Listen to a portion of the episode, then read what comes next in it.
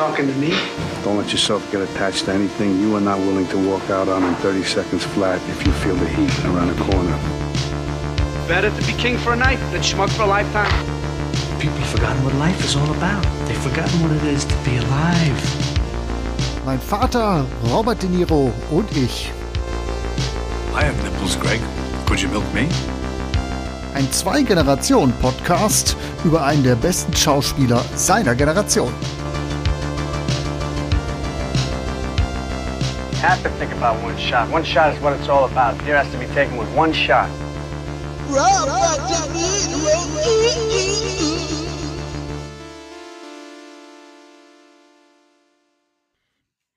Und damit herzlich willkommen zu einer neuen Episode von Mein Vater Robert De Niro und ich. Ich, ich bin der Patrick und der Vater da drüben, der Andi, Ja, der ist auch da. Hallöle, ne? Hi. da hast du dir aber eine fluffige Anmoderation ausgedacht. Ja, deshalb war jetzt mehr spontan. Ja, okay. Könnte aber mein Standardspruch werden. Ja, ähm, mach dir doch mal Gedanken darüber, würde ich sagen. Für eine Catchphrase doch ein bisschen lame. Aber wir haben ja noch ein paar Folgen, da fällt dir bestimmt was Gutes ein. Ja. Wir schauen. Bleiben wir spontan. Vater, ich stelle dir heute die Gretchenfrage. Wie hältst du es mit der Religion? Oh, ich bin überzeugter Atheist. Ja, Ja, und dann weißt du auch schon, dass ich da nicht so viel mit am Hut habe. okay, ja. Dich kann man jagen damit, ja? Mit, mit der Religion. Das ist eigentlich überhaupt nicht mein Thema. Also ich, ich mag es dann nicht, wenn es dann halt irgendwo Missionarisch? missionarisch wird oder halt auch, ähm, ja, wenn es intolerant wird. Und das ist halt sehr häufig so. Kann ich nachvollziehen. Ich glaube, die Tormas, da gibt's auch äh, eine kleine Tradition, oder? Was den Atheismus betrifft. Das ist zumindest Ja, äh, zwei, drei Generationen kann man da so sagen, okay. Ich habe da eine schöne Geschichte von meinem Vater. Oh ja, pack aus. Äh, der hat dann irgendwo tatsächlich, äh, war ich irgendwann mal ver- versetzungsgefährdet. Unter anderem wegen einem ähm, Nebenfach und zwar Religion. und dann ist mein Vater tatsächlich zu dem Elternsprechtag gegangen und hat dann meinen Religionslehrer zusammengepfiffen. Ob denn Gott wollte, dass ich wegen Religion hängen bleiben würde. äh, sehr cool. War sehr peinlich äh, für mich, aber irgendwo sehr cool. Ist auf jeden Fall hängen geblieben. Kann ich mir sehr, sehr gut vorstellen. Dann hatte ich die Erlaubnis, mich äh, abzumelden. Und hast die Versetzung geschafft, nehme ich an. Oder bist du trotzdem hängen geblieben? Ich hatte die Versetzung geschafft tatsächlich und im nächsten Jahr hatte ich dann Religion nicht mehr. Oder ich hatte dann den Segen von meinem Vater, dass ich da nicht mehr hin muss. Win-win auf ganzer Linie, würde ich sagen. Also wirklich, ja. Was hat der Lehrer gesagt? Der ist sehr blass gewesen. Ja. mein Vater war dann immer, äh, ja, wenn da irgendeiner äh, irgendwo mir Böses wollte, dann konnte der auch sehr böse werden.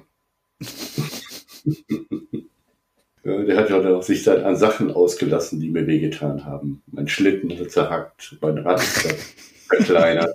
Immer wenn ich dann irgendwelche kleinen neuen Unfälle hätte, hatte, äh, dann waren die Gegenstände schuld und äh, so hat das dann auch mit meinem Religionslehrer gehandhabt. Den hat er aber nicht zerkleinert. Ich glaube, wir hatten das ja schon mal. Einzelkind und äh, verwöhnt und so. Ähm, passt schon. ja, ich hatte auf jeden Fall in solchen Dingen echt Rückendeckung, ja. Aber gut, das ist äh, so soll es sein. Auch wenn man äh, die ein oder andere peinliche Episode durchstehen muss, aber im Endeffekt sehr, sehr schöne Geschichte. Kann ich mir sehr, sehr gut vorstellen beim Opa. Ne? Ich, damals fand ich es sehr peinlich, aber ähm, ich, es ist immer noch in Erinnerung. Auf jeden Fall. Ja, und hat auch dann tatsächlich in äh, übernächster Generation abgefärbt. Wobei ich war tatsächlich früher noch äh, in der ersten Klasse zumindest im Kinderchor. Und hab da tatsächlich auch so ein paar Kirchengeschichten mitgemacht und fand das so ganz cool. Äh, für mich ist dann aber irgendwann so der Zeitpunkt gekommen, das war so Anfang der 90er, so als es hier in Deutschland mit Fremdenfeindlichkeit losging und Asylbewerberheime angezündet worden sind und ich dann als äh, Erstklässler gefragt habe, warum lässt Gott sowas zu, wenn es ihn doch geben soll? Darauf konnte mir natürlich keiner eine Antwort geben, die mich überzeugt hätte als Erstklässler und äh, so habe ich mich dann da auch abgewendet. Vielleicht ein bisschen naiv im äh, Rückblick, aber äh, ich habe diese Entscheidung nicht bereut. Sagen wir mal so, ich finde es schön, wenn Leute glauben können äh, und ihnen das weiterhilft. Mir hilft es nicht. Genau, ich habe da höchsten Respekt vor, wenn jemand in äh, Religion Halt findet, wenn er da was rausziehen kann. Aber mir geht's ähnlich, wenn es dann missionarische Züge annimmt und dann auch mit intoleranten Positionen verbunden ist, dann schalte ich da auch ganz schnell ab. Hm. Ja, ich bin da eher der Techniker und Wissenschaftler, habe dann eher suche meine Erklärung anderweitig für irgendwelche Dinge. Du bist der Technokrat. Ja, wie auch immer, wie du das nennen magst. Auf jeden Fall habe ich zu Religion nie wirklich einen Bezug gehabt. Ich fand das eher eher einmal abschreckend, so geschichtliche Ereignisse und was so alles im Namen der Religion alles dann passiert ist. Und habe das immer wieder, auch wenn ich heute noch irgendwelche Kirchen besichtige, finde ich immer sehr interessant, äh, diese Bauwerke. Kann mich da auch ein Stück weit dran erfreuen, an dem, an dem Blick, aber habe immer im Hinterkopf, äh, Hintergrund, wie viele Leute wohl da gestorben sind bei dem Bau und so halt, ne? Und äh, aus und ausgebeutet wurden. Und, wieso, wenn man da wie kann so ein Prunk entstehen halt, ne? Das sind die WM-Stadien der damaligen Zeit gewesen. Ja, wie auch immer man das nennen mag. Ich habe da immer ein sehr zwiegespaltenes Verhältnis zur mhm. Geht mir ähnlich. Das passt ja dann ganz gut, dass wir heute über einen Film sprechen, der von Kirchenseite sehr, sehr wohlwollend aufgenommen wurde. Unter anderem in der Filmliste des Vatikans 1995 aufgenommen und auch andere kirchlich angehauchte Juries haben den Film immer wieder in die engere Auswahl für diverse Filmlisten äh, mit aufgeführt. Wir sprechen heute über The Mission von 1986.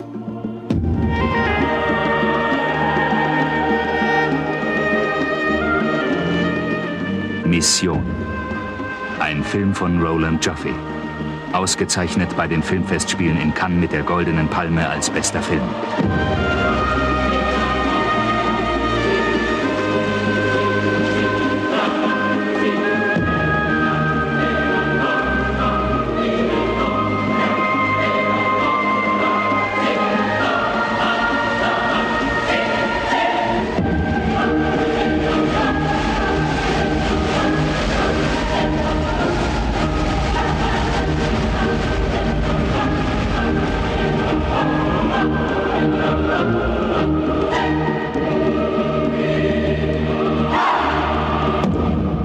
Mission mit Robert De Niro und Jeremy Irons. Unsere Mission für heute. Die Mission, die wir heute gewissenhaft erfüllen werden. Ich fange mal an mit äh, der ersten Pflicht. Nachher kommt die Kür. Äh, The Mission, Regie führt äh, Roland Joffe oder Joffe, ähm, mit dem ich eigentlich gute äh, Erinnerungen verbinde. Der hat unter anderem auch The Killing Fields gemacht. Der ist, glaube ich, 84 erschienen. Ein Film über einen Journalistenduo, das in den Wirren der Khmer-Revolution in Kambodscha getrennt wird. Er US-Amerikaner kann noch aus dem Land fliehen, als die Roten Khmer das Land übernehmen und der andere Journalist ist tatsächlich ein Einheimischer, der sich dann vier Jahre lang durch die ja, Terrorherrschaft ähm, schlagen muss. Grandioser Film, geile Bilder, äh, sehr bedrückender Film auch. Kennst du den? Ja, kenne ich auch. Äh, ziemlich guter Film, ja, finde ich auch. Und wenn man äh, beide kennt, dann glaube ich, fällt es doch einem wie Schuppen von den Augen, dass die Filme doch von einem Mann auch sind. Auch da grandiose Naturbilder. Äh, dazu kommen wir jetzt ja gleich auch noch. Ja. Genau. Äh, Personal in den Hauptrollen haben wir Jeremy Irons als äh, Jesuitenpater Gabriel und unseren Bobby Robert De Niro als Sklavenhändler, als geläuterter Sklavenhändler nachher Mendoza. Außerdem sicherlich erwähnenswert noch der junge, ein sehr, sehr junger Liam Neeson, auch als Jesuitenmönch. Oscar prämiert dieser Film, ähm, war insgesamt siebenmal nominiert, hat leider nur einen gewonnen, äh, den Oscar für die beste Kamera. Und äh, was gibt es noch Wichtiges zu sagen? Okay, das, äh, der Film basiert noch auf einem Drehbuch äh, nach einem Theaterstück, Das heilige Experiment des österreichischen ähm, Dramatikers Fritz Hochwälder und ist außerdem von realen geschichtlichen Ereignissen inspiriert. Unter anderem wichtige Rolle spielt der Vertrag von Madrid 1750. Da geht es darum, dass die Spanier und die Portugiesen ihre Kolonien in Südamerika neu aufteilen. Das ist relativ wichtig für den Film. Mhm. Bin ja schwer begeistert über deine Recherchen. Muss ich mal lobend erwähnen hier an der Stelle, wenn ich das nicht schon mal getan habe. Das ist, das ist, das ist auch, da geht mir das Herz auf. da steckt auch wirklich, wirklich sehr, sehr, sehr viel Recherche drin, deswegen. Ja. Schön, dass du so schätzen weißt. Bin stolz auf dich, Sohn. Ich glaube, wir haben noch was gut zu machen vom letzten Mal, oder wie war das? Ja, letztes Mal war es ein bisschen, äh, ja, fast schon ein kleiner Konflikt, kann man fast sagen. Aber gut. Die Harmonie war für kurze Zeit weg. Ja, aber hier ist jetzt alles vorbereitet für anspruchsvolles Kino. Ähm, The Mission, war es dein erstes Mal jetzt im Zuge unserer Podcast-Reihe oder hast du den vorher schon gesehen gehabt? Nein, ich habe den schon gesehen, also aber sehr, sehr lange her. Und äh, ja, einige Dinge sind haften geblieben, andere eben nicht, aber ähm, sind da doch einige sehr eindringliche Szenen, die ich mich noch gut erinnern konnte, ja. Mhm. Das ist ja schon mal keine schlechte Ausgangslage. Ist tatsächlich aber auch so gefühlt ein Film, der echt in Vergessenheit geraten ist, oder? Ja, ich, wie gesagt, ich habe den einmal gesehen, ist äh, eben schon sehr, sehr lange her. Ja, ich meine auch so gefühlt, wenn man so über Filme aus den 80ern spricht, Robert De Niro Filme auch, da fällt er jetzt äh, nicht unbedingt spontan, würde ich sagen. Nee, wäre mir jetzt auch nicht direkt eingefallen, muss ich gestehen. Ja, was ich eigentlich sehr, sehr schade finde, um äh, vielleicht mal ein bisschen durchblicken zu lassen, ja. wie ich den Film finde. Ich finde den nämlich richtig klasse. Ja, ich war auch äh, schwer begeistert und habe den als gut in Erinnerung gehabt und fand den noch besser bei jetzt beim zweiten Sehen als beim ersten Mal. Was ja krass ist, wenn wir mit diesen christlichen Themen oder religiösen Themen wenig anfangen können, ne? Ja, wie gesagt, wir hatten ja schon mal das Thema, äh, dass es äh, das Thema nicht ganz so wichtig ist, sondern eher wie ein Film gemacht ist halt. Ne? Ah, okay, ja, im Zuge der Mafia-Filme haben wir darüber gesprochen. Ich habe jetzt kurz überlegt, hatten wir denn schon was Religiöses in der Vita? Nee, generell, dass man jetzt nicht um äh, äh, ein Thema unbedingt interessant oder gut finden müsse, finden muss, um einen Film dann hinterher später gut zu finden. Und das fand ich schon, äh, also ich war auch schwer beeindruckt. Ja, das zeigt eigentlich, wie tolerant oder was für tolerante Sausäcke wir doch eigentlich sind, ne? Ja, ja, ja, genau. So trotz, trotz Abneigung der Religion gegenüber die, die, also diesen religiösen Film in die Arme schließen können. Ja, ich bin jetzt auch äh, erstaunt über dein, dein Intro, dass er die Kirche da äh, mit dem Film sich gut gestellt hat, weil ich finde, Kirche kommt da gar nicht so gut bei weg. Ja, finde ich auch. Das ist nämlich ein Punkt, der sicherlich gleich nochmal eine kleine Diskussion verlangt. Ähm, ich versuche jetzt einmal mal ganz kurz nochmal zusammenzufassen, worum geht's eigentlich in dem Film. Das hatte ich jetzt noch nicht gesagt. Wir sind hier in dem 18. Jahrhundert müssten wir ja dann sein. Äh, in Südamerika, irgendwo an der Grenze Argentinien, Brasilien im Dschungel. Äh, der Jesuitenpater ähm, Gabriel, gespielt von Jeremy Irons, ist ähm, ein Missionar, der tatsächlich auch mehrere missionarische Orte aufbaut in dem Gebiet und ja, mit den südamerikanischen Ureinwohnern dann ja, sie eigentlich missioniert und ihnen die christlichen Lehren beibringt und ihnen auch so ein bisschen ja, Zivilisation rüberbringt nach Südamerika, ne? In dem Rahmen, wie es äh, möglich ist zu dem Zeitpunkt. Und wir haben als Gegenspieler Robert De Niro, der ein Sklavenhändler ist, der vom Fleck weg erstmal ein paar Indianer über den Haufen schießt und andere dann mit einem Netz einfängt und äh, diese dann ähm, auf dem Sklavenmarkt verhökert. Äh, es kommt aber dazu durch ein Verbrechen aus Leidenschaft, das Robert De Niro als Mendoza begeht, dass er erst in den Kerker muss und dann in der Folge vom Jesuitenpater Gabriel dann ja zu einer Art Frondienst gerufen wird, um die Sünden von ihm zu nehmen. Äh, und Robert De Niro als Mendoza nimmt sich dessen auch an und ist dann nachher der größte Fürsprecher der südamerikanischen Indianer, mit denen er da zusammenlebt, was nachher so relevant wird, weil äh, natürlich kann diese kleine Mission im Dschungel nicht in Ruhe gedeihen ich sagte ja gerade, wir haben den Vertrag von Madrid gehabt. Die Portugiesen und die Spanier teilen sich alles brüderlich da auf.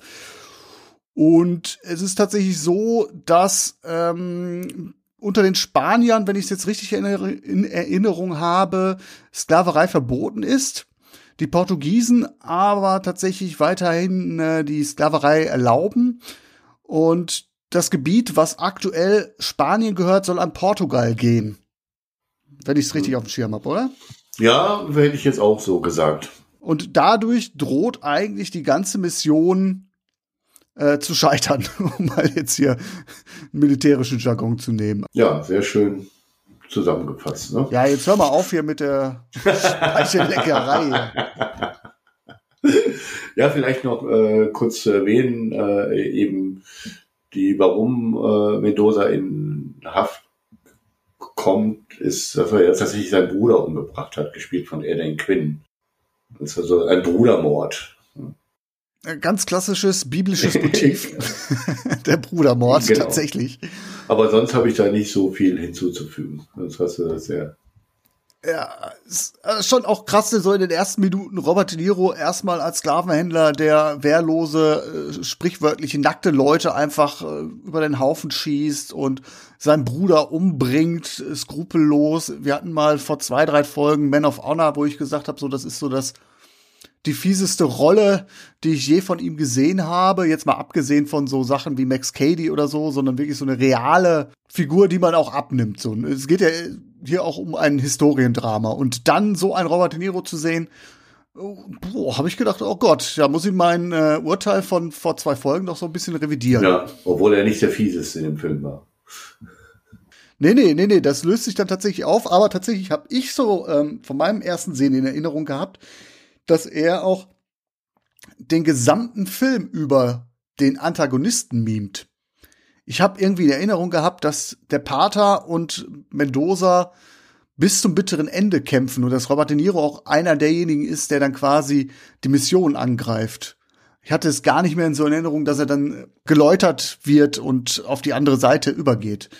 Das hat mich dann doch tatsächlich ein bisschen überrascht. Also beide kämpfen ja für die Eingeborenen, wobei Jeremy äh, Irons da mehr äh, über seinen Glauben versucht, die Sache zu regeln und er fällt dann äh, in seinen alten Mechanismen zurück und, und greift zur Gewalt halt. Ne? Genau, zwei Männer, zwei Wege, ein Schicksal. Ja, sozusagen. beide nicht so ganz erfolgreich. Nee, also das, der Film endet sehr, sehr, sehr tragisch mit einem äh, fulminant, wie ich finde, inszenierten Kampf im Dschungel, wo die Indianer sich zunächst wacker schlagen, aber man ahnt schon dadurch, dass die technische Überlegenheit und die Feuerkraft eine andere ist auf Seiten der Portugiesen, dass das nicht gut ausgeht. Und tatsächlich ist es auch so, es geht sehr, sehr tragisch mhm. aus. Ich glaube, keiner von den beiden, äh, um den Spoiler perfekt zu machen, überlebt das Ganze und auch sehr, sehr viele. Ich glaube, das ganze Dorf, wenn ich das richtig verstehe, wird dem Erdboden gleichgemacht. Es sind nur wirklich ein paar Kinder, die sich äh, vor den Kampfhandlungen ähm, in Schutz nehmen und dementsprechend überleben. Ne? Es gibt ja nachher diese letzte Szene, wo die Kinder auf dem Boot noch mal einmal zum Dorf fahren, ähm, da irgendwie ein paar Sachen aufgabeln und dann äh, in, in, in den Tiefen des Dschungels Ja, es ist äh, ein ja, Massaker, ne? kann man so sagen. Ja, Human Slaughter ja. auf jeden Fall, ja. Ist auch sehr, sehr drastisch. Hatte ich auch ja, nicht so. Ja, war sehr, sehr, sehr krass. Ne, auch Kinder, äh, die da ge ge gemetzelt wurden und und und. Also, aber ich, ich fand, äh, du bist jetzt schon ganz am Ende. Ich fand den Anfang einfach, äh, der hat mich sofort mitgenommen. Die war einfach schwer beeindruckend, die ganze Szene da. Ne? Es fängt ja an, dass eben äh, quasi die Indios da halt den Vorgänger von Jeremy Irons, den Pater, da auf ein Kreuz zu Wasser lassen und er dann die den Fluss runtertreibt auf die Wasserfälle, diese die Iguazu-Wasserfälle da, ne? Zu Reise. Ja, in Argentinien, genau. Mhm. Bilder, die einen direkt mitnehmen, finde ich. Es ist total majestätisch. Also ich äh, war ja vor etwas mehr als einem Jahr in äh, Dschungelgefilden und dementsprechend liebe ich ja auch solche ja. Filme. Aber was die da tatsächlich da auf bieten und die sind auch tatsächlich an Originalschauplätzen gedreht worden in Kolumbien und natürlich auch in Argentinien, wirklich auch an diesen Wasserfällen. Das ist jetzt nicht irgendwie, was weiß ich, ein kleinerer Wasserfall, der dann irgendwie mit äh, Stock-Footage irgendwie aufgefüllt worden. Die sind da wirklich vor Ort.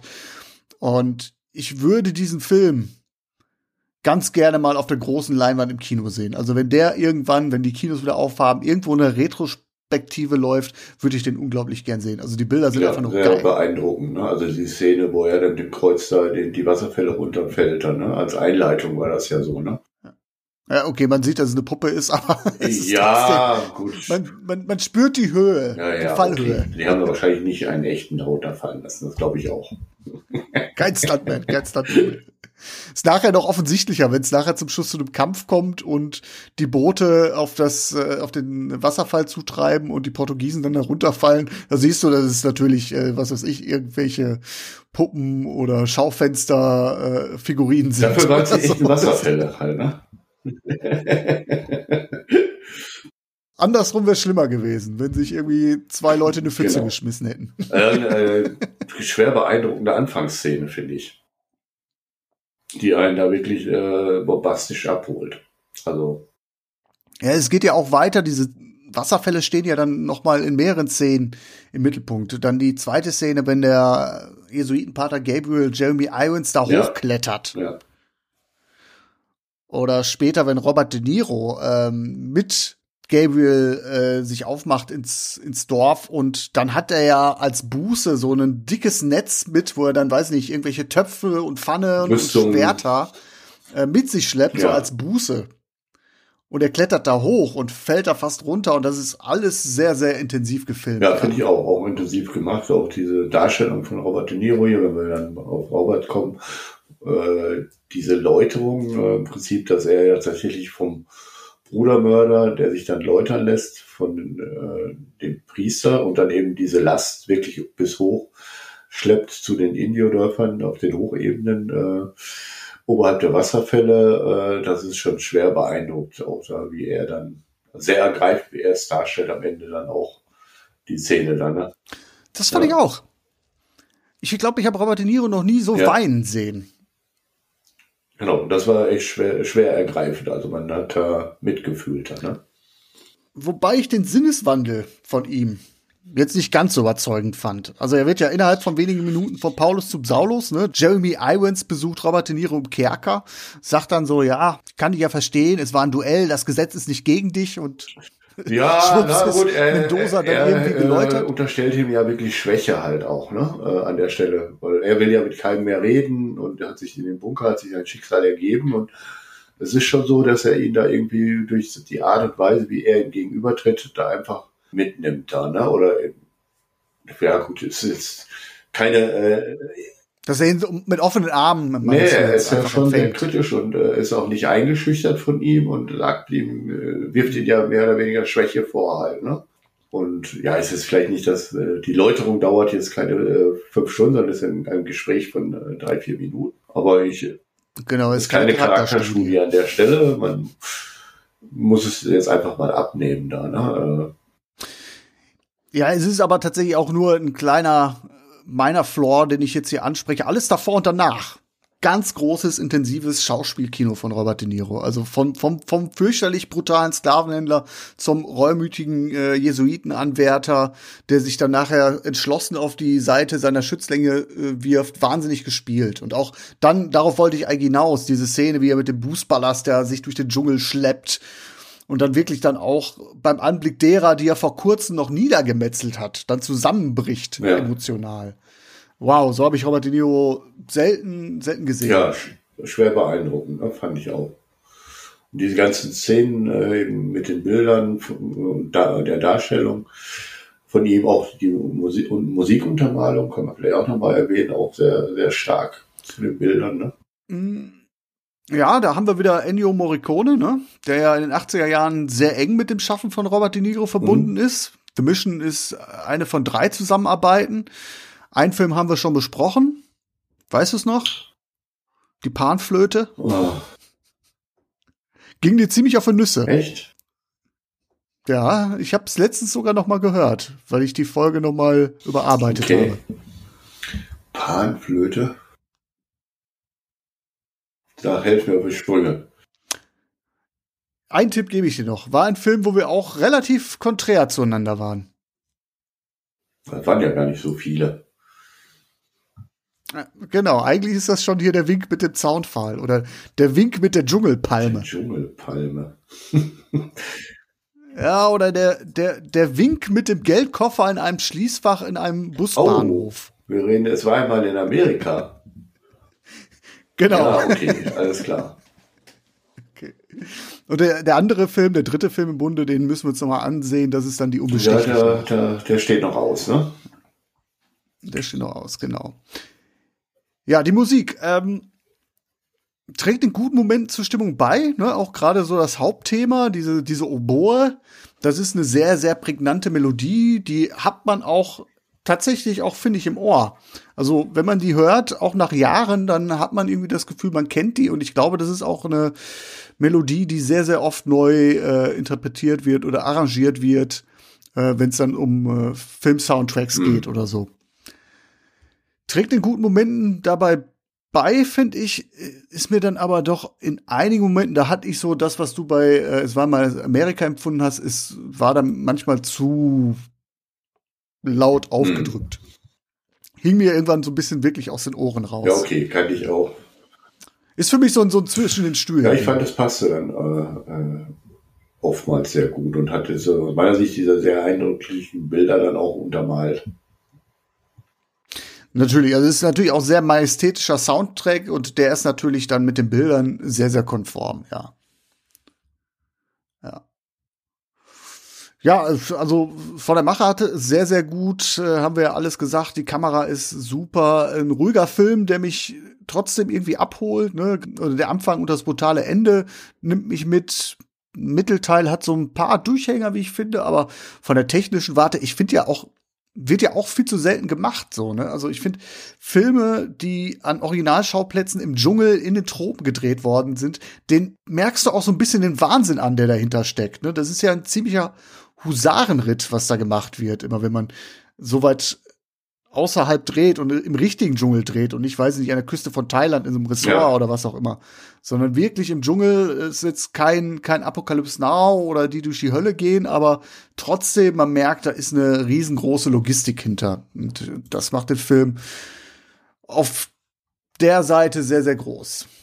Finde ich auch. Ähm, wie gesagt, sehr, sehr beeindruckend. Äh, vielleicht müssen wir ja nochmal diese Rolle der Kirche nochmal raus. Du hast es ja am Anfang das angesprochen. Ne? Mhm. Die wird ja, eigentlich wird die Geschichte ja auch von einem, einer Person erzählt, äh, der der Kirche angehört, die wir noch gar nicht wirklich erwähnt haben. Ne? Genau, der Erzähler, das ist ähm, ein Abgesandter ja, der Kirche. Genau. Der gerade nach Südamerika kommt, um diesen Prozess der Teilung zwischen Spaniern und Portugiesen zu moderieren. So habe ich es verstanden. Oder er muss seinen kirchlichen Segen geben, wobei die Politik eigentlich schon sich darauf vorbereitet, egal was der sagt, wir teilen das eh unter uns auf, Klammer zu. Genau, aber er, er hat ja ein bisschen so die Rolle, dass er dann vielleicht dann auch das Heft da in der Hand hat oder zumindest mit dazu beitragen kann. Ist ja auch die Szene, wo er ihn quasi zu der Mission hochschleppt, in der Hoffnung, ihn überzeugen zu können er verkörpert für mich da in dem Film halt die Kirche. Ja. Mhm. Und irgendwo gibt es ja auch eine Szene, wo er dann eben von Politikern auch bestochen wird. Ne? Also ich weiß nicht, ob er bestochen wird. Ich glaube, du meinst, du spielst auf die Szene an, wo er eigentlich so sagt, so ja, ich werde das ganz objektiv mir angucken. Äh, es gibt ein Vorgespräch zwischen Gabriel, dem Jesuitenpater, und dieser Figur. Ich habe leider jetzt ja, nicht den Namen parat. Wir müssen jetzt einfach den Kirchenabgesandten genau. nennen. Ähm, es gibt ein Gespräch, wo er sich eigentlich sehr offen auch zeigt. Er sagt zwar, ich muss mir das äh, auch selbst angucken, aber ich werde da fair drüber urteilen. Und dann kurz danach gibt es eine Szene, da wird ihm was zugesteckt. Ein Umschlag, wo er dann sagt, ich brauche nicht reingucken, ich weiß, was drin ist. Ja, ich glaube, das ist keine Bestechung, sondern nur Order.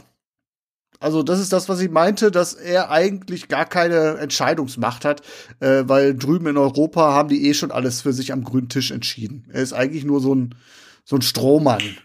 Gut, interessanter Aspekt kann man so eventuell auch sehen. Ich habe das eher ein bisschen anders empfunden. Mhm. Also er ihm ist ja dann nachher auch die Hände gebunden. Er, er schaut sich ja auch alles an und findet das auch alles gut und dann versteinert sich seine Miene und er sagt ja, aber ich kann trotzdem nichts Ja. machen so. Und das ist irgendwie ähm, nicht nicht nach dem Motto so er ist gerade bestochen worden, du siehst nicht, also er ist ja auch nicht froh drüber. Ne? Er könnte ja normalerweise, wenn jemand besticht und er kriegt viel Geld oder so, dann hat er ja vielleicht irgendwo ja ein semi-reines Gewissen so oder zumindest irgendwie er selbst ist entschädigt worden, aber er ist ja auch da ist eine gewisse Hilflosigkeit Mhm. drin, finde ich. Es ist eine Wut darüber, dass er tatsächlich nicht anders entscheiden kann. Ja, gut, habe ich nicht unbedingt immer so empfunden. Aber gut, kann man jetzt so. Das ist jetzt natürlich auch ein bisschen Interpretationssache. Würde ich jetzt auch nicht sagen, dass es jetzt irgendwie meine, meine Deutung der zwei Tafeln vom Mhm. Berg Sinai ist. Ja gut, kann man jetzt auch jetzt äh, so oder so sehen, muss man jetzt. Äh, ja, muss man jetzt auch nicht auflösen, aber ich denke, er ist ver- verkörpert mich für mich in dem Film jetzt die Rolle der Kirche und finde, die kommt jetzt da jetzt auch nicht wirklich so gut weg, weil das, um nochmal zu darauf zu kommen, was du anfangs gesagt hast, dass er da wirklich auch äh, von Kirchenkreisen so äh, als positiv gesehen wird, fand ich jetzt irgendwo gar nicht. Mhm. Das ist interessant. Weil ich finde, die Kirche kommt mir zu gut weg. Ja, weil du jetzt so siehst, dass er da äh, eben eigentlich die Politik, das Ganze geregelt hat, die Kirche da nichts zu sagen hatte, sondern er die Order bekommen hat. Ich habe Ja, eher das genau. gehabt, dass er schon äh, sich hätte anders einbringen können und so ein bisschen auch das Zünglein an der Waage war. Mhm. Ich hänge das noch an einem anderen Punkt fest.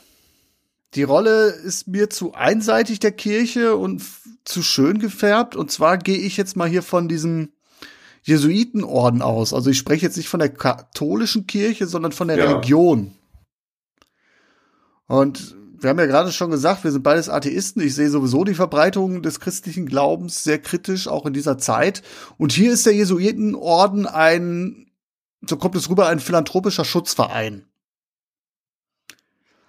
Und zweifellos war ähm, die sogenannte Jesuitenreduktion in Südamerika, wie das ganze Engagement da unten heißt Mhm. oder hieß, von 1609 bis 1700 irgendwie 59, also kurz zu der Zeit, wo der Film spielt. Das war sicherlich ein alternatives und humanistisches ähm, Kolonisationsmodell. Die Jesuiten haben, so habe ich recherchiert, so äh, in etwa 100.000 indigene Menschen vor der Versklavung und der Ermordung bewahrt. Aber es bleibt für mich immer noch eine Kolonisierung.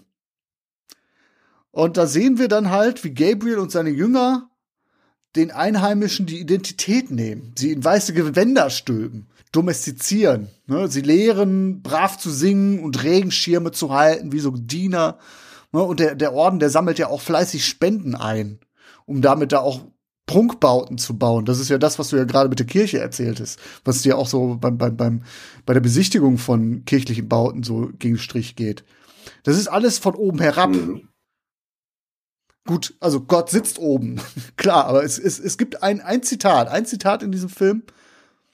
Wir sind nicht Mitglied einer Demokratie. Ich glaube, er sagt das zu Robert De Niro's Mhm. Charakter, sondern Mitglieder eines Ja.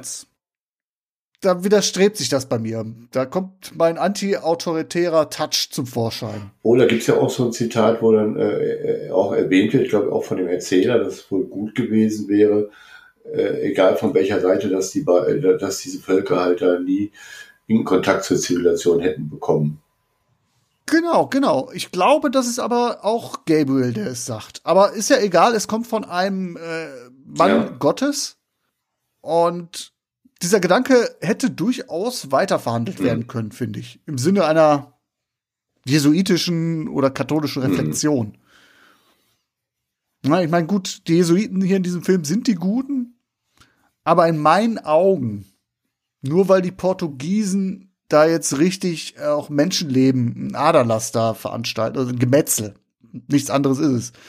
Das kleinere Übel. Ja gut, da bin ich historisch jetzt nicht so bewandert, wie das tatsächlich war oder äh, kann ich da jetzt nicht, äh, habe ich jetzt nicht unbedingt so die Meinung zu gerade.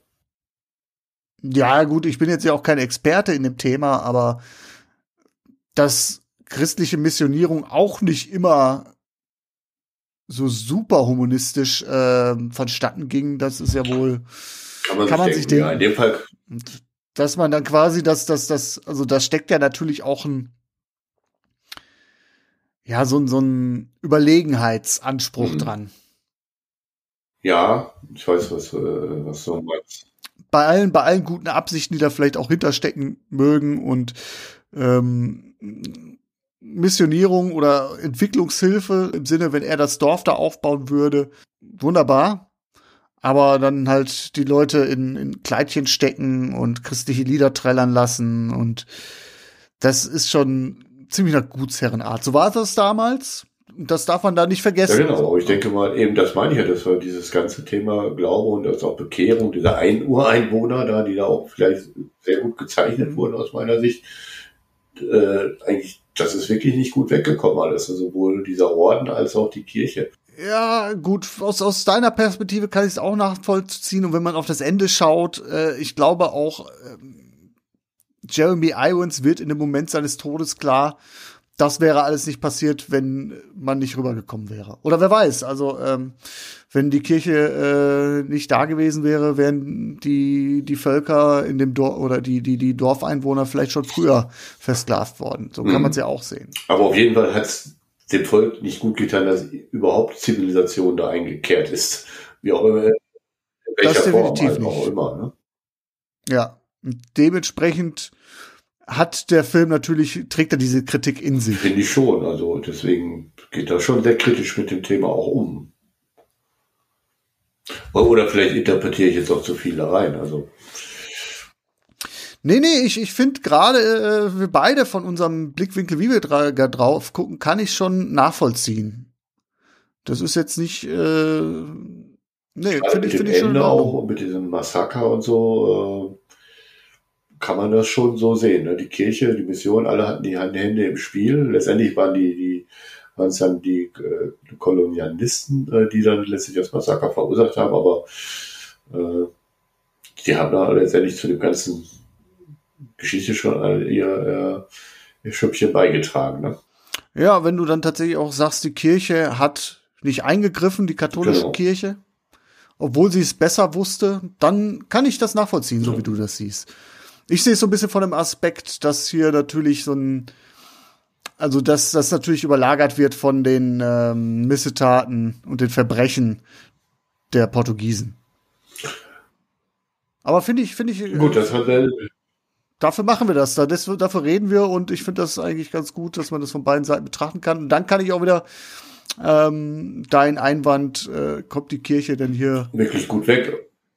schlecht weg Auch auf verstehen? Ja, genau. der, äh, der Völker, da kommt dann aus meiner Sicht nicht so gut weg. Deshalb gibt es halt dieses Idyll da teilweise, das da gezeigt wird, aber immer im Hintergrund aus meiner Sicht diese Naturvölker, dass das alles nicht passt. Und das finde ich in dem Film auch, kommt auch raus. Auch wenn, ich finde das auch eher kritisch, wenn die da, da stehen und ihre christlichen Lieder singen, da finde ich das alles auch sehr befremdend.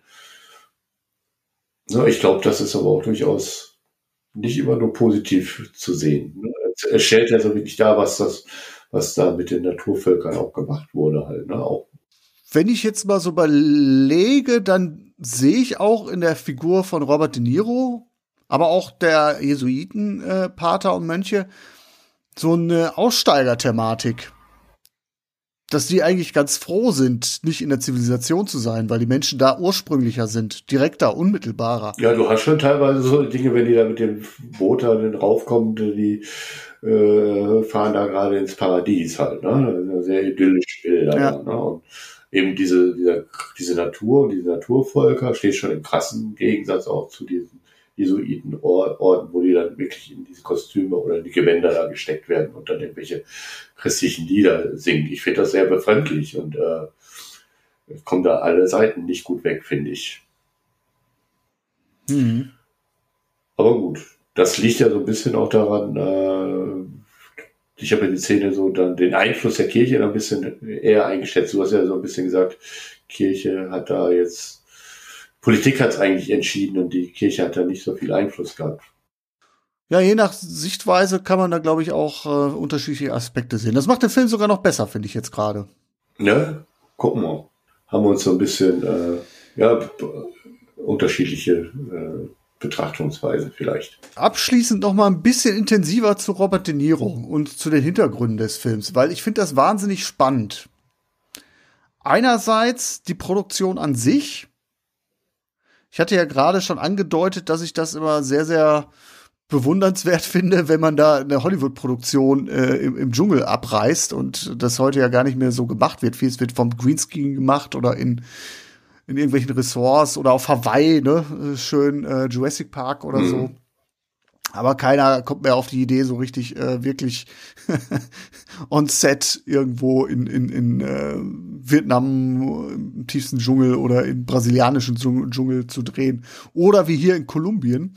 Und wenn man mal überlegt, wir sind in den 80er Jahren. Ja. Und 80er Jahre Kolumbien, was fällt dir da ein? 80er Jahre Kolumbien, Drogen. Ja, genau, genau. Und das ist die Hochphase des Drogenkriegs in mhm. Kolumbien.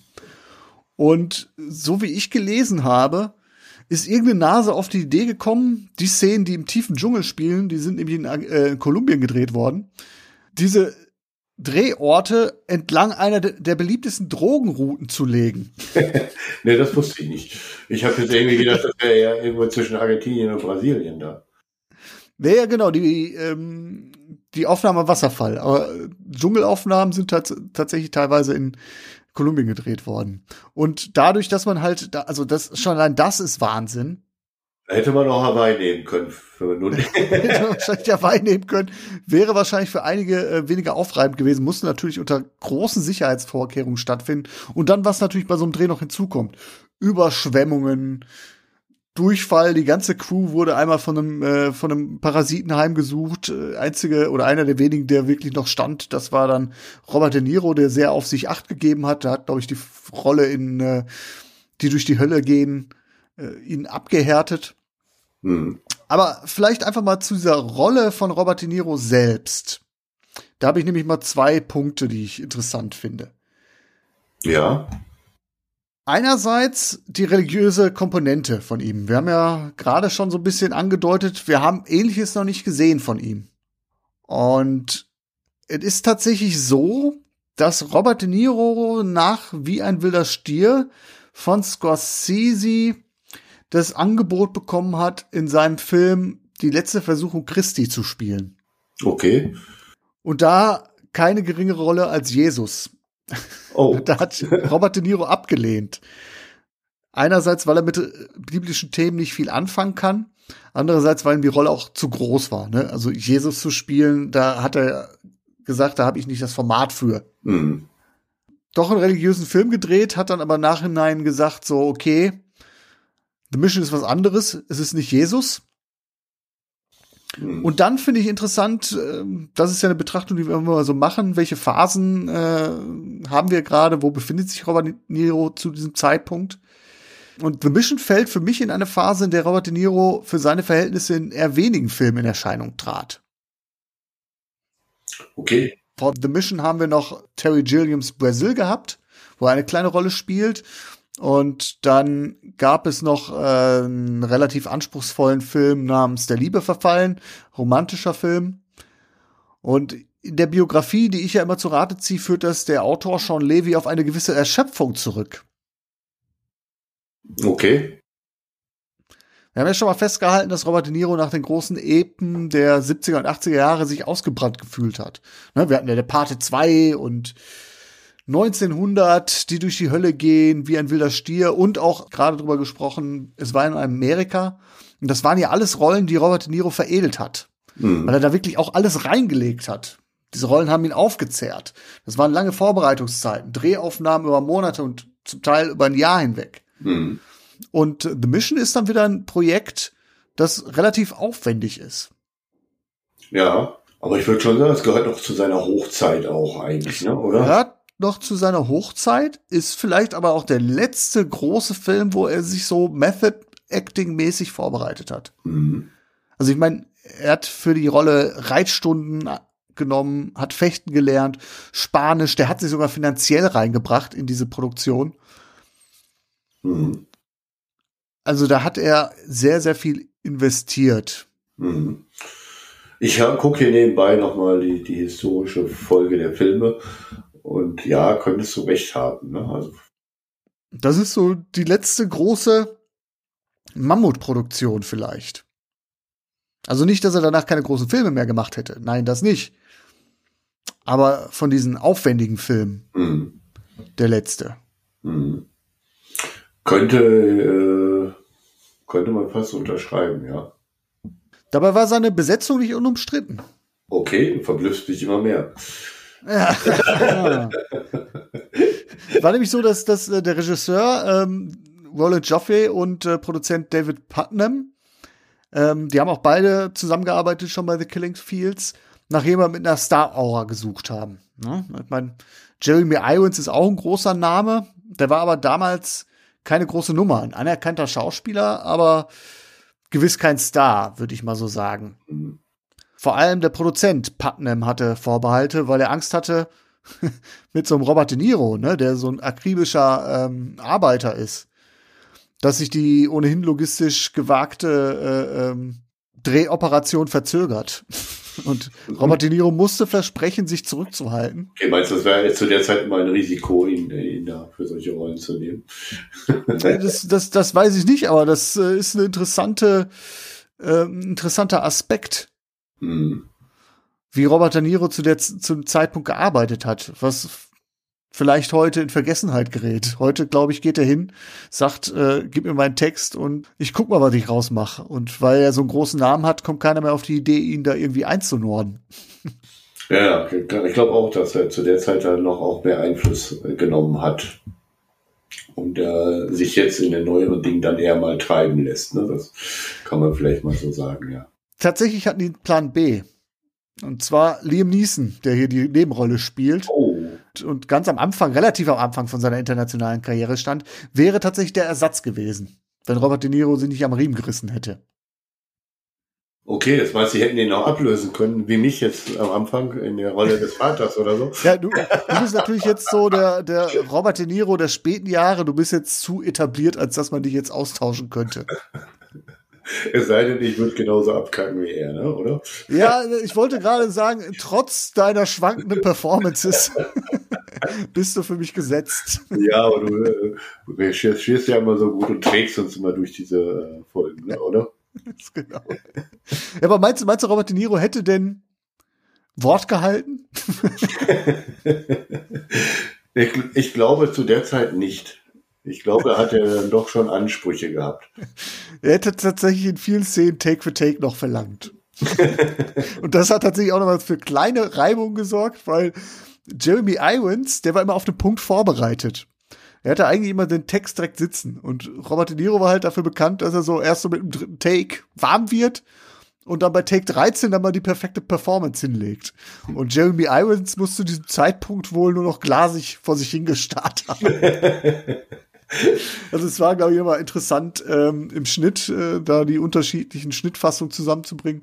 Aber irgendwann ist dann der Regisseur Joffe dann noch mal auf Robert De Niro dann äh, zugegangen, hat ihn dann eingenordet, hat gesagt so, ey, hör mal, wenn The Mission so viel Geld verschlingt wie deine letzten vier Filme zusammen, dann, lieber Bobby, ähm, werden wir eine Menge Geld verlieren. Und dann war aber auch gut. Okay, du meinst also, man, man hat ihn da wirklich jetzt ein bisschen, muss ihn einnorden. Ja. Es ist natürlich so, wenn man mit Scorsese dreht oder oft mit dem Scorsese dreht und der Scorsese ist ja jemand, der Robert De Niro sehr, sehr viel Freiräume gelassen hat, dann muss er, glaube ich, auch äh, erstmal wieder äh, auf den Hosenboden gekommen sein. Ne? Gibt in den Jahren zu den Filmen, kommen wir noch, wo die Zusammenarbeit ähm, mit Regisseuren, gerade bei einem Film, ich denke gerade an 1900, wo er mit einem italienischen Regisseur gedreht hat, wo auch ein anderes Regieverständnis, ein eher dirigentisches Regieverständnis angesagt war, dass er da so seine Probleme mit hatte. Hm. Ja, ein äh, interessanter Aspekt. Das kann bestimmt so gewesen sein. Ich denke, er war sicherlich nicht einfach. Ne? Aber ich denke es war sicherlich da die äh, bessere Wahl statt Liam Neeson. Ne? Dem Film tut's gut. Dem Film tut's gut. Also Liam Neeson ist ja un unauffällig. Ich habe irgendwie mal eine Kritik gelesen, äh, Liam Neeson trägt einen doofen Hut durchs Bild. Also ich glaube, der ist ja, In dem Film jetzt, ja, ja, was? genau. der ist ja jetzt wirklich nicht sehr auffällig jetzt gewesen. Nein, aber das ist auch schon ein bisschen böse, oder? Ja, ist eine böse Kritik. Aber äh, das, Er hat doch nachher auch einen sehr tragischen Abgang. Ja, einen tragischen Abgang äh, in dem Boot, wo er äh, hinter uns erschossen wird da, ne? Ja. Aber ist jetzt gut. Ich, ich glaube, es war eine gute Entscheidung. Also ich weiß nicht, ob Liam Neeson in der Zeit den Film hätte getragen. ja. Also für die filmische Qualität ist Robert De Niro ein Segen. Ne? Für die Kinokassen hat sich das nicht ganz so ausgezahlt. Äh, The Mission hat nur 17 Millionen US-Dollar an den US-Kinokassen eingespielt. Das ist jetzt nicht so wahnsinnig viel. Ja gut, ist jetzt auch ein etwas schwieriges Thema, so finde ich.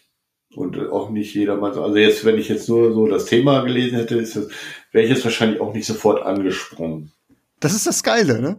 Von der Ausgangslage würde ich auch sagen, so, boah, hätte ich den Film vorher nicht gesehen und irgendwann wäre dieses Film auf dem Tableau gekommen, hätte ich gesagt, ah, ich weiß nicht, ob ich so Bock drauf hatte. Aber dadurch, dass ich den ja schon einmal gesehen hatte und den schon auch gut fand seinerzeit, habe ich mich echt gefreut. Und ich freue mich auch, dass wir den geguckt haben, weil ich finde den echt klasse. Ist echt ein oft übersehener, aber ein guter Film. Ja, ich finde, fand ihn auch sehr stark und war sehr unterhalten und war zwischenzeitlich so der Meinung, der ist ein bisschen zu kurz geraten. Zu kurz sogar. Mhm. Also ich hatte da wirklich äh, Freude. Dann hinterher ging es dann noch sehr, sehr Schlag auf Schlag am Ende auch, fand ich. Aber gut, das ist ja, soll jetzt keine Kritik sein oder so. Ich wollte soll vielleicht unterstreichen, dass ich da wirklich da mh, sehr gut unterhalten war und eben auch dann manchmal so das Gefühl hatte, wie du es vorhin geschildert hast, das wäre bestimmt geil gewesen, auch im, im Kino zu sehen halt, ne? Also auf der richtigen, Ja. auf der richtigen Leinwand, weil es wirklich schwer beeindruckende Bilder waren, fand ich. Auch. Pass auf, dann sage ich doch jetzt mal, man kann ja mal so kleinere Kinos, die machen das ganz gerne, wenn sie denn mal wieder aufhaben, dass die ähm, spielfreie Zeiten auch gerne mal vermieten. Wo man sagt, so, da zahlt man jetzt, was weiß ich, ein 200, 300 Euro und dann gucken wir den. Mieten wir den Kinosaal. Mieten wir den Kinosaal, genau. Okay. Dann nehmen wir aber auch Eintritt. Das gibt Kohle muss wieder reinkommen dann. Auch solche Deals sind natürlich möglich. Ja. Ja, der Deal steht. Ich wüsste nicht, dass sowas geht, aber Da gucken wir vielleicht mal. geht das jetzt in Corona-Zeiten, wenn die Kinos eh leer stehen. Ne? Das ist äh, wäre natürlich auch mal eine Idee, aber ich weiß nicht, ob die da für solche Geschichten aufmachen dürfen. Aber könnte ich mir, also ja, ich, ich, ich mache mich mal kundig. Ich würde den echt gerne auf der Leinwand sehen. Wenn überhaupt dann jetzt, oder? Wenn ich jetzt mal dann. ja, schöne Idee. Ja gut, da sind wir heute beide voll des Lobes, ne? Oder? Das ist quasi das Comeback der beiden, die sich immer in den Armen liegen. Ja. Ja gut. Vielleicht ein bisschen öde, aber ähm, ich glaube, heute in der Folge haben wir sehr, sehr intensiv über den Film gesprochen. Und auch das ist manchmal sehr, sehr schön, wenn man sich über einen Film sehr, sehr wohlwollend reden kann. Gefällt mir manchmal sogar lieber als, Wenn man den verreißen als muss. Verrisse. Ja, Ja. genau. Ja, ähm, hat, kommt immer drauf an, hat beides seinen Charme, ne? Sage ich mal. Ja, Schlimme ist, wenn man nichts sagen kann. Das ist, glaube ich, dann Und genau, das ist das Schlimme, wenn so Filme so nachts nicht sagen sind und eben so nach einer Viertelstunde eigentlich so überlegt, was will ich dazu noch sagen, ne? Äh, hat, hatte ich jetzt eben hier auch nicht das Gefühl. Ziemlich stark. Aber ich fand auch eben, eben nochmal zu dem Ende zurück, dass du ja schon am Anfang ein bisschen geschildert hast. Ich fand das einfach auch so wie der Anfang habe ich total mitgenommen, fand den sehr äh, wahnsinnig beeindruckend. Und das Ende fand ich eben wahnsinnig verstörend auch. Also, verstörend und es hat mich wütend gemacht. ja, ja, verstörend, schockierend, äh, ja. Das war schon ziemlich krass.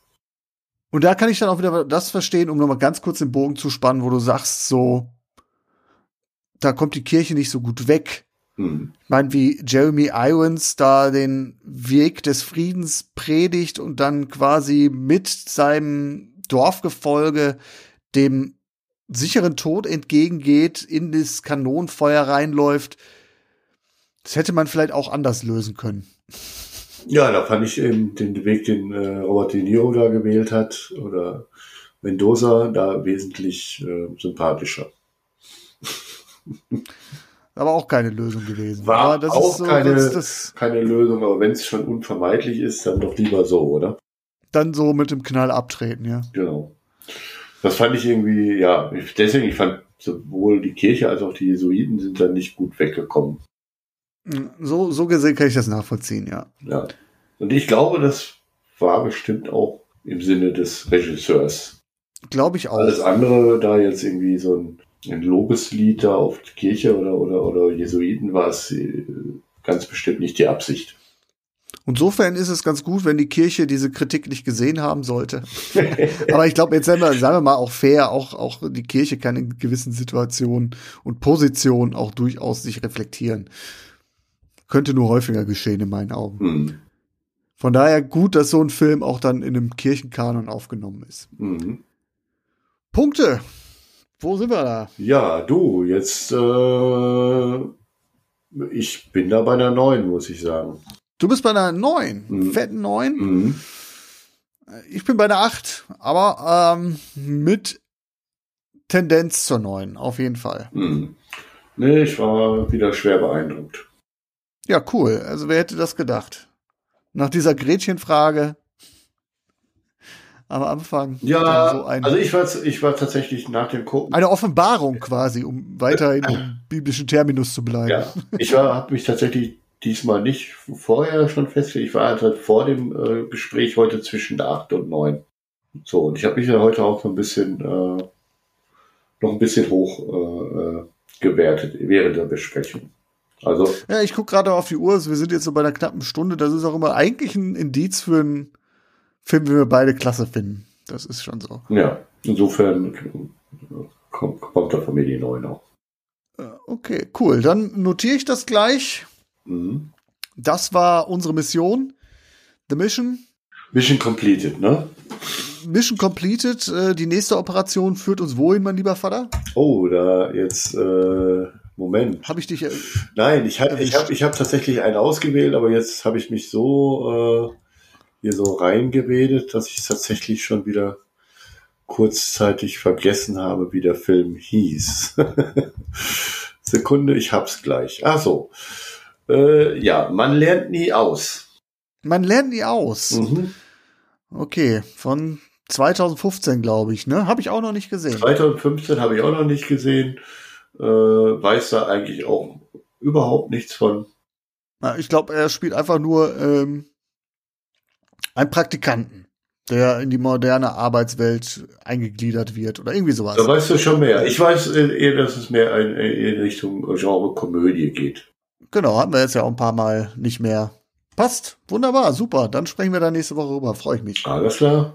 Dann schauen wir mal. Sinne, Bis dann. lieber Vater, liebe Hörerinnen, liebe Hörer, bis zum nächsten Mal. Bis dann. Ciao. Tschüss.